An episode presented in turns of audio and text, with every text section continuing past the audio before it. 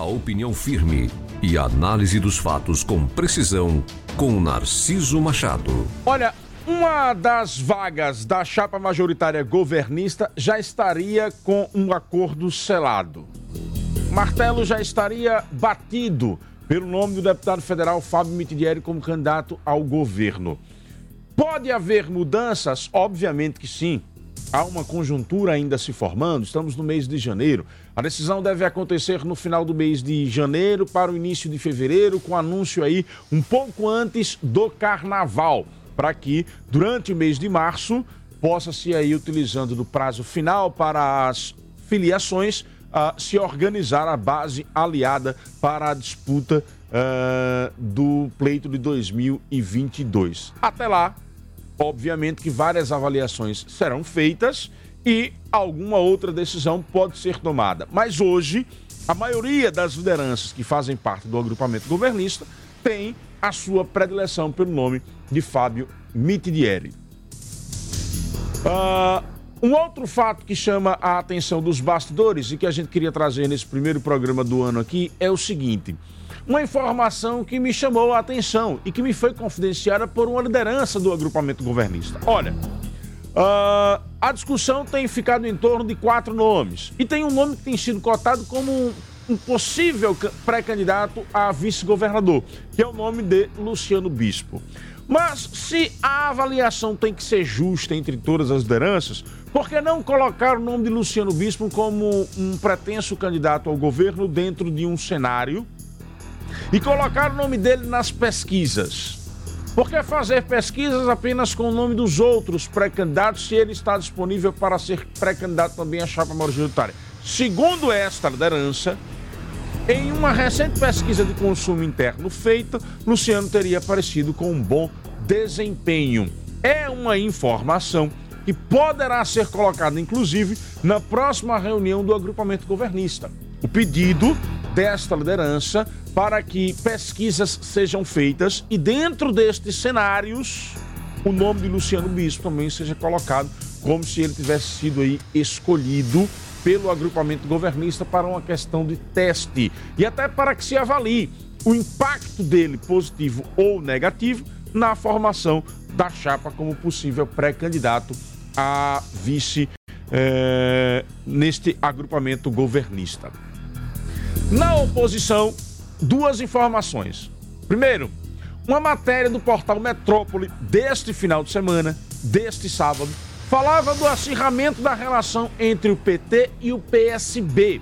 PSB de bola aqui no estado comandado pelos Valadares. O que é está acontecendo? O PSB está colocando um, um pé firme na pré-candidatura uh, em São Paulo.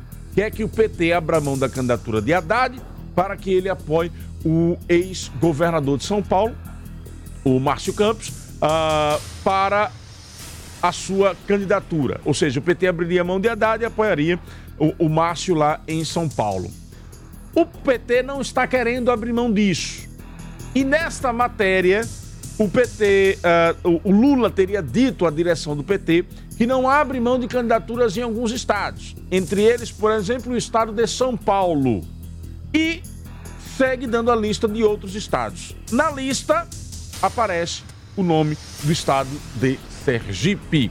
Ou seja, chama a atenção de que nós teremos aí com muita raridade uma mudança é, de rota nesta pré-candidatura de Rogério Carvalho aqui no nosso estado. Aquilo que no final do ano passado se colocava, de uma possibilidade de entendimento entre as lideranças do PSD e do PT para uma mudança desse cenário e quem sabe aí o PT abrir mão de uma pré-candidatura para apoiar a pré-candidatura do PSD no Estado, de que Kassab colocaria isso como uma exigência, pode ser que isso seja uh, muito difícil de acontecer pela declaração, repito, dada por, esta, uh, por este portal nacional de que teria partido de Lula uma definição de que a candidatura do PT em Sergipe é uma prioridade para o partido. Ainda sobre a oposição, agora dentro deste agrupamento aí liderado pelo senador uh, Alessandro Vieira, só há uma posição definida. Está mais do que fortalecida a pré-candidatura de Daniele Garcia ao Senado. E o que é que garante isso? O resultado de, consumo, de pesquisas de consumo interno. Daniele Garcia, ela tem aparecido como primeira colocada em levantamentos que foram feitos até o final do ano passado. Este cenário põe Daniele Garcia como a pré-candidata ao Senado do agrupamento, como se já havia anunciado, mas sem a possibilidade de haver uma reversão. Não há outro nome no agrupamento e a situação das pesquisas coloca ela como uma das favoritas para a disputa desse pleito de 2022.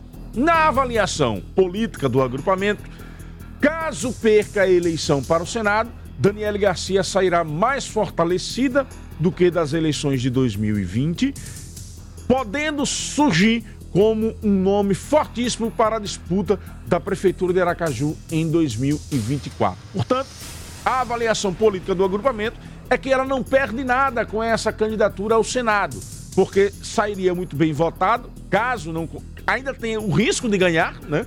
Que é o risco positivo que todo pré-candidato quer, o risco de vitória, por estar muito bem nas pesquisas, né? Claro que quem começa uma pesquisa uh, muito bem tem sempre o desafio de se manter bem até o final e nem sempre consegue.